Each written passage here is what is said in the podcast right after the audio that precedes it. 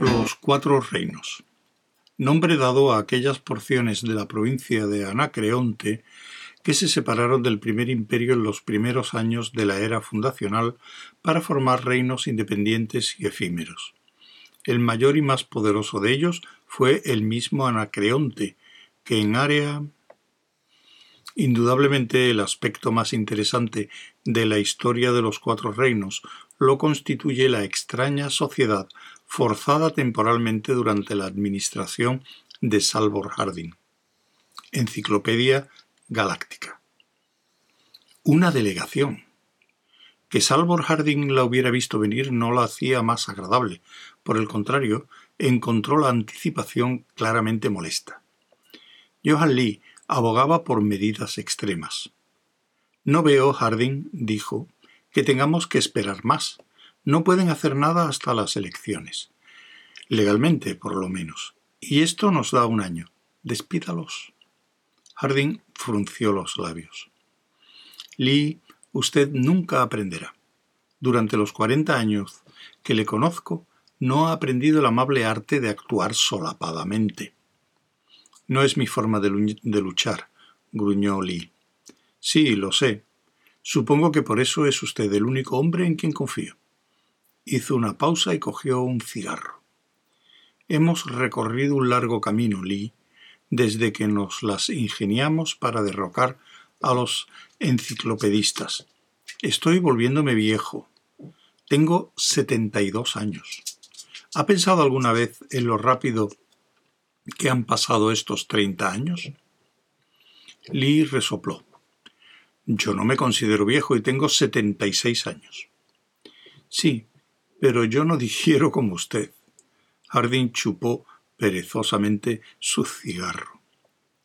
Hacía mucho tiempo que había dejado de desear el suave tabaco de vega de su juventud aquellos días en que el planeta Terminus había comerciado con todos los puntos del imperio galáctico pertenecían al limbo al que habían ido a parar todos los grandes días de antaño. El imperio galáctico se encaminaba hacia el mismo limbo. Se preguntó quién sería el nuevo emperador, o si habría algún emperador o algún imperio. Por el espacio.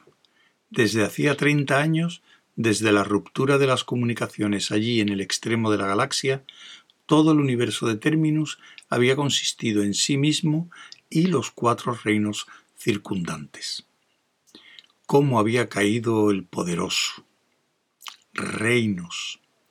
Eran prefecturas en los viejos días, todos parte de la misma provincia, que por su parte habían pertenecido a un sector, que a su vez había formado parte de un cuadrante, que a su vez había formado parte del Imperio Galáctico.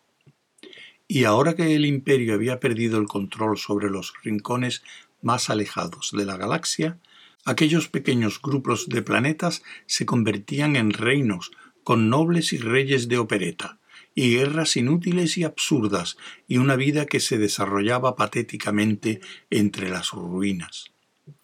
Una civilización en decadencia, la energía atómica olvidada, la ciencia degenerada en mitología. Hasta que llegó la fundación.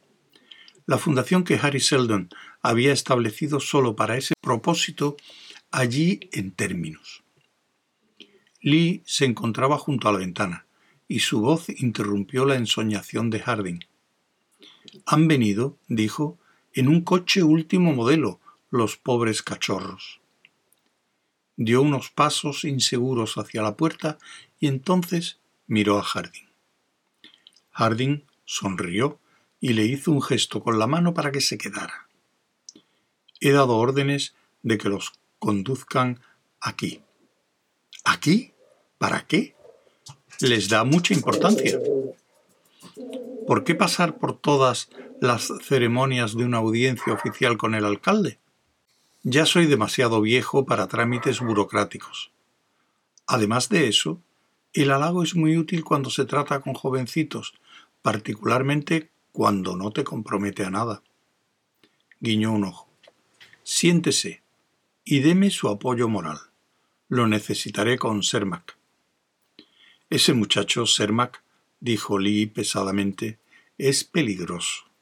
Tiene seguidores, Harding, así que no le subestime. ¿He subestimado a alguien alguna vez? Bueno, pues entonces arréstelo. Puede acusarlo de cualquier cosa. Harding hizo caso omiso de este consejo. Aquí están, Lee. En contestación a la señal, pisó el pedal de debajo de la mesa y la puerta se deslizó hacia un lado. Los cuatro que componían la delegación entraron en fila y Harding les indicó amablemente los sillones que había en semicírculo frente a su mesa. Ellos se inclinaron y esperaron a que el alcalde hablara primero.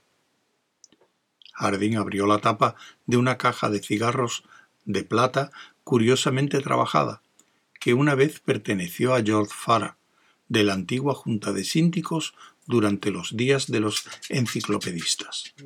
Era un genuino producto imperial de Santani, aunque los cigarros que ahora contenían eran de fabricación nacional. Uno por uno, con grave solemnidad, los cuatro delegados aceptaron cigarros y los encendieron con el ritual de costumbre.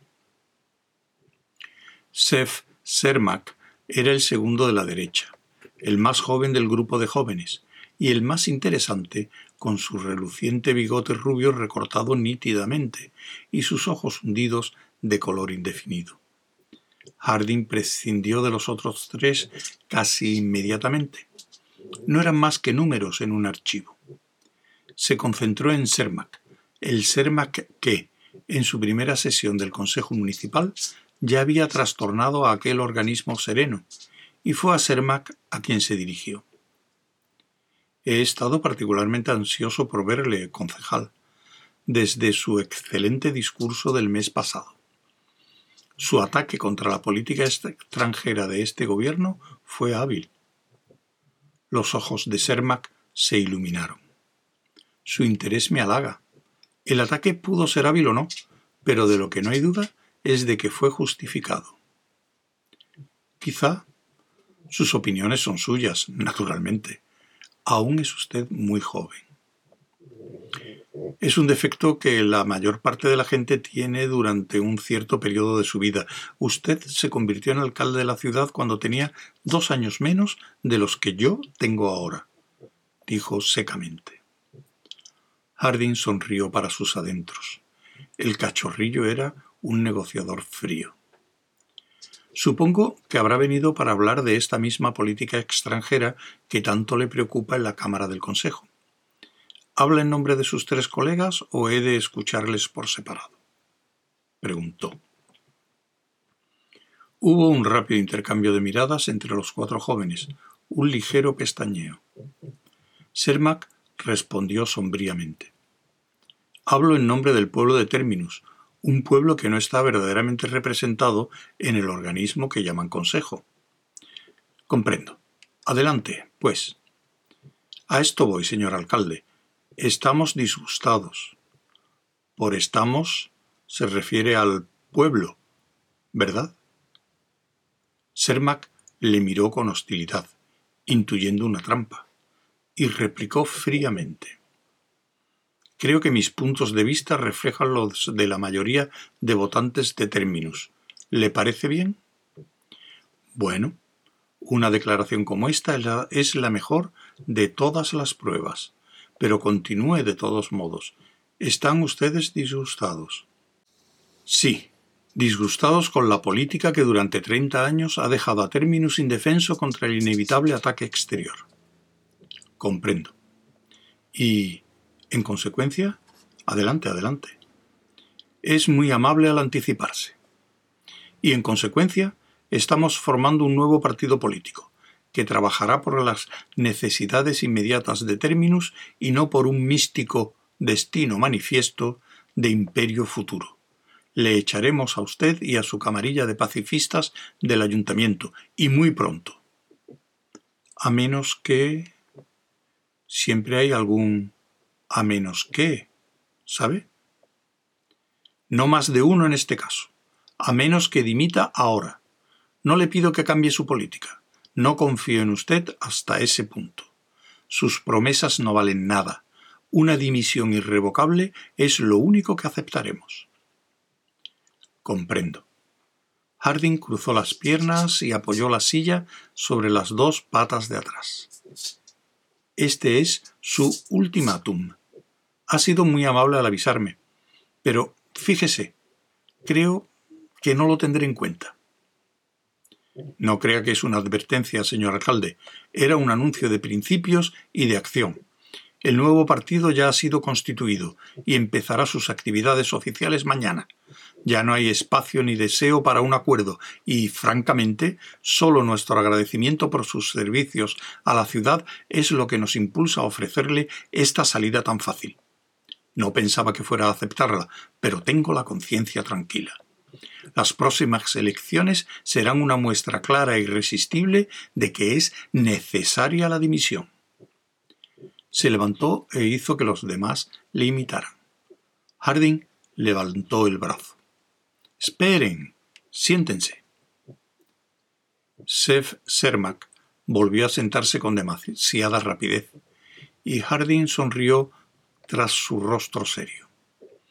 A pesar de sus palabras, esperaba una oferta. Harding dijo, ¿qué es exactamente lo que desea que cambiemos en nuestra política exterior? ¿Quiere que ataquemos a los cuatro reinos ahora enseguida y a los cuatro simultáneamente? No hago ninguna sugerencia, señor alcalde. Nuestra única proposición es que cese inmediatamente todo apaciguamiento. A lo largo de su administración, usted ha llevado a cabo una política de ayuda científica a los reinos les ha dado energía atómica. Les ha ayudado a reconstruir plantas de energía en su territorio, ha establecido clínicas médicas, laboratorios químicos y fábricas. ¿Y bien? ¿Qué tiene que objetar? Ha hecho todo eso para evitar que nos atacaran. Con esto como soborno, ha hecho el papel de tonto en un juego colosal de chantaje, en el cual ha permitido que Términos fuera chupado por completo con el resultado de que ahora estamos a merced de estos bárbaros. ¿En qué forma? Porque les ha dado energía, les ha dado armas y en realidad les ha reparado las naves de su flota. Ahora son infinitamente más fuertes que hace tres décadas sus demandas aumentan y, con sus nuevas armas, satisfarán eventualmente todas sus demandas de golpe, con la anexión violenta de términos. ¿No es así como suele terminar el chantaje? ¿Cuál es el remedio? Detener los sobornos inmediatamente y mientras pueda.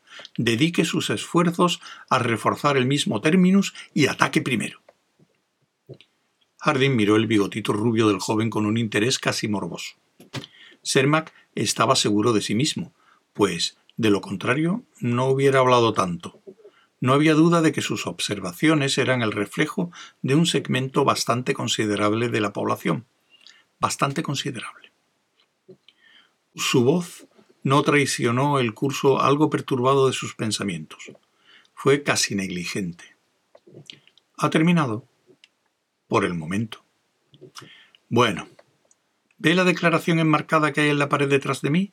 Léala si no le importa. Los labios de Sermac se fruncieron. Dice, la violencia es el último recurso del incompetente. Es la doctrina de un anciano, señor alcalde. Yo la apliqué cuando era joven, señor concejal, y con éxito. Usted apenas había nacido cuando ocurrió, pero es posible que se lo hayan enseñado en el colegio contempló penetrantemente a Sermac y continuó en tono mesurado. Cuando Harry Seldon estableció la fundación aquí, fue con el ostensible propósito de producir una gran enciclopedia. Y durante 50 años seguimos esa última voluntad, antes de descubrir lo que realmente perseguía. Por aquel entonces era casi demasiado tarde.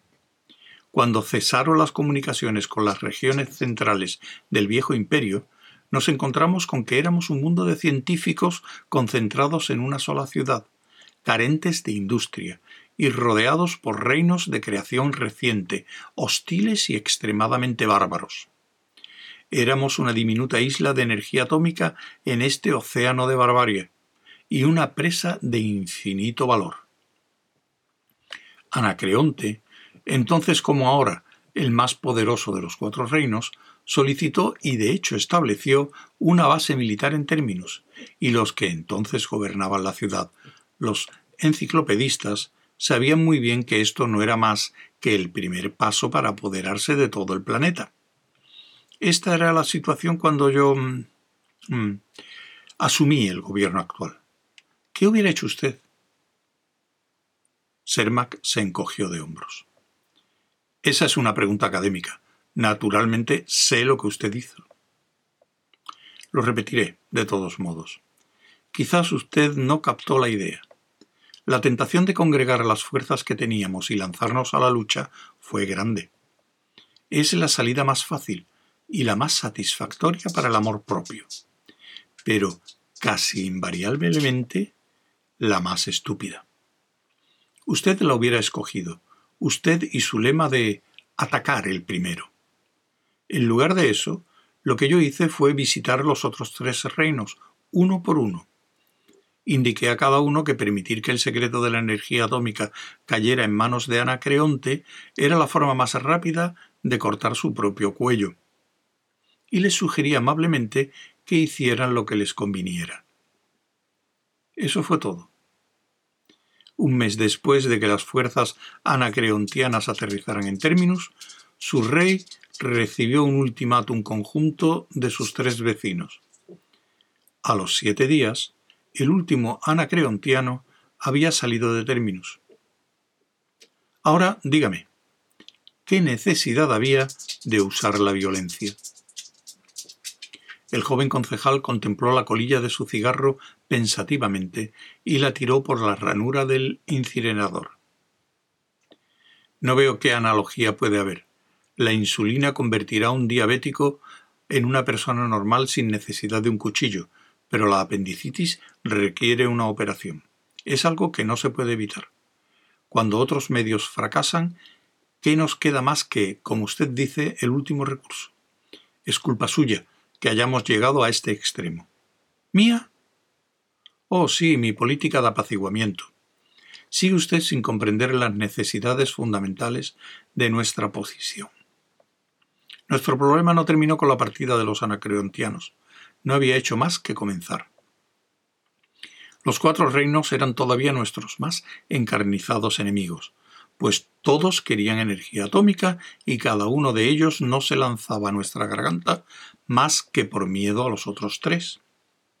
Estábamos en equilibrio sobre el filo de una espada muy bien afilada, y el menor balanceo en cualquier dirección si, por ejemplo, un reino llegaba a ser demasiado fuerte, o si dos formaban una coalición, ¿lo comprende?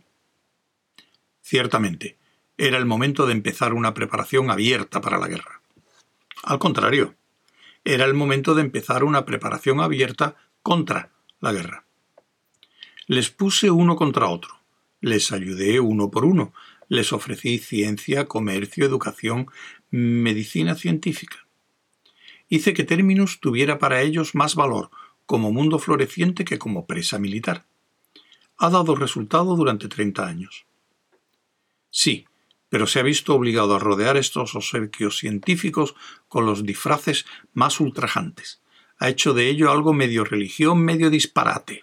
Ha erigido una jerarquía de sacerdotes y un ritual complicado e ininteligible.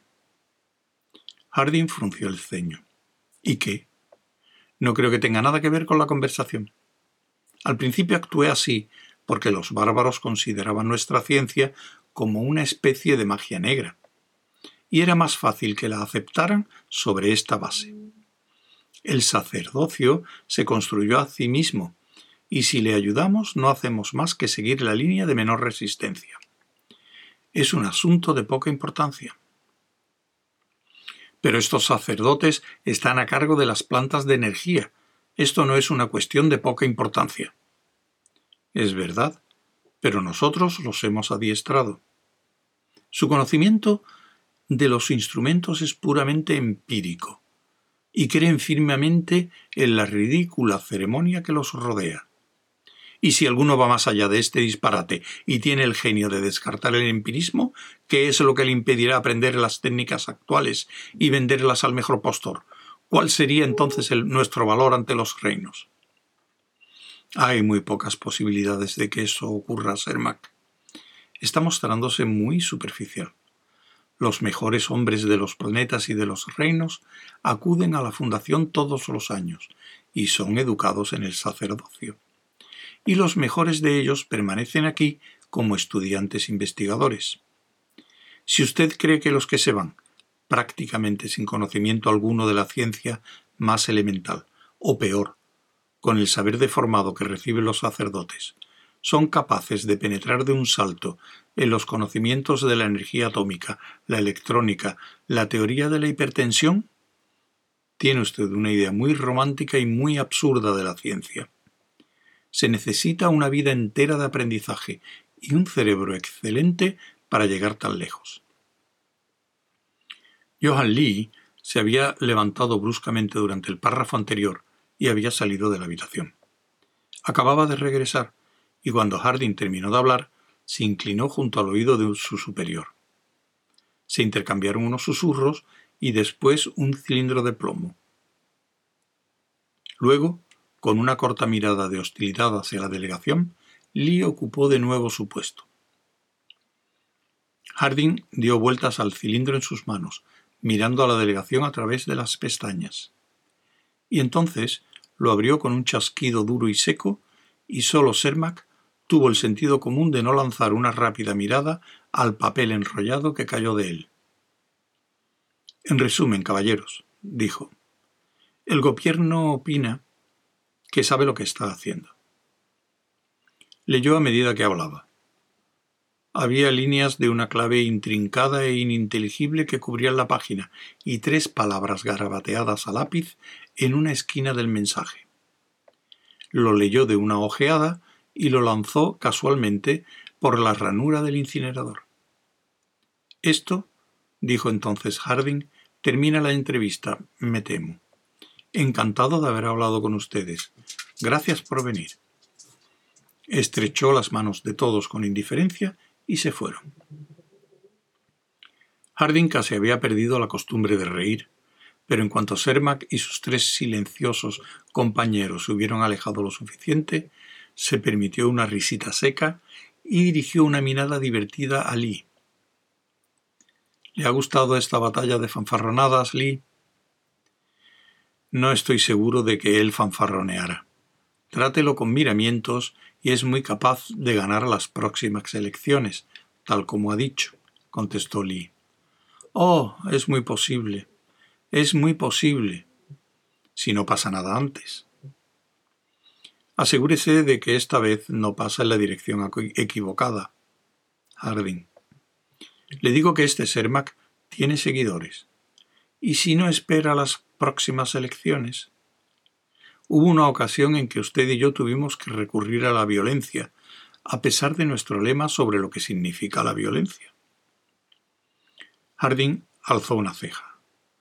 Qué pesimista está hoy, Lee, y singularmente belicoso.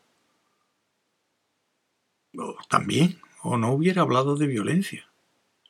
Nuestro pequeño pronunciamiento se llevó a cabo sin derramamiento de sangre, no lo olvide. Fue una medida necesaria ejecutada en el momento preciso, y se realizó suavemente sin dolor y sin ningún esfuerzo. En cuanto a Sermac, se revela contra una proposición distinta. Usted y yo, Lee, no somos enciclopedistas. Estamos preparados. Ponga a sus hombres tras esos jóvenes de una forma delicada. Compañero, que no sepan que les vigilamos, pero con los ojos bien abiertos. ¿Entendido? Lee se rió con amarga diversión. La habría hecho buena si llego a esperar sus órdenes, Harding. Sermac y sus hombres están bajo vigilancia desde hace un mes. El alcalde sonrió. Cayó primero en la cuenta, ¿no? Muy bien. Por cierto, observó, y añadió suavemente. El embajador Berisov vuelve a términos. Temporalmente, confío. Hubo un corto silencio, débilmente horrorizado, Y después Lee dijo, ¿Era esto lo que decía el mensaje? ¿Es que las cosas vuelven a complicarse? No lo sé. No puedo saberlo hasta que oiga lo que Berisov tiene que decirme. Sin embargo, es posible. Al fin y al cabo, es necesario que se compliquen antes de las elecciones. Pero, ¿por qué tiene ese aspecto de medio muerto? Porque no sé en qué acabará todo esto. Es usted demasiado profundo, Harding, y está jugando demasiado cerca del fuego. Tú también, Brutus, murmuró Harding, y en voz alta. ¿Significa esto que piensa unirse al nuevo partido de Sermac? Lee sonrió contra su voluntad. Muy bien, usted gana. ¿Qué le parece si fuéramos a comer?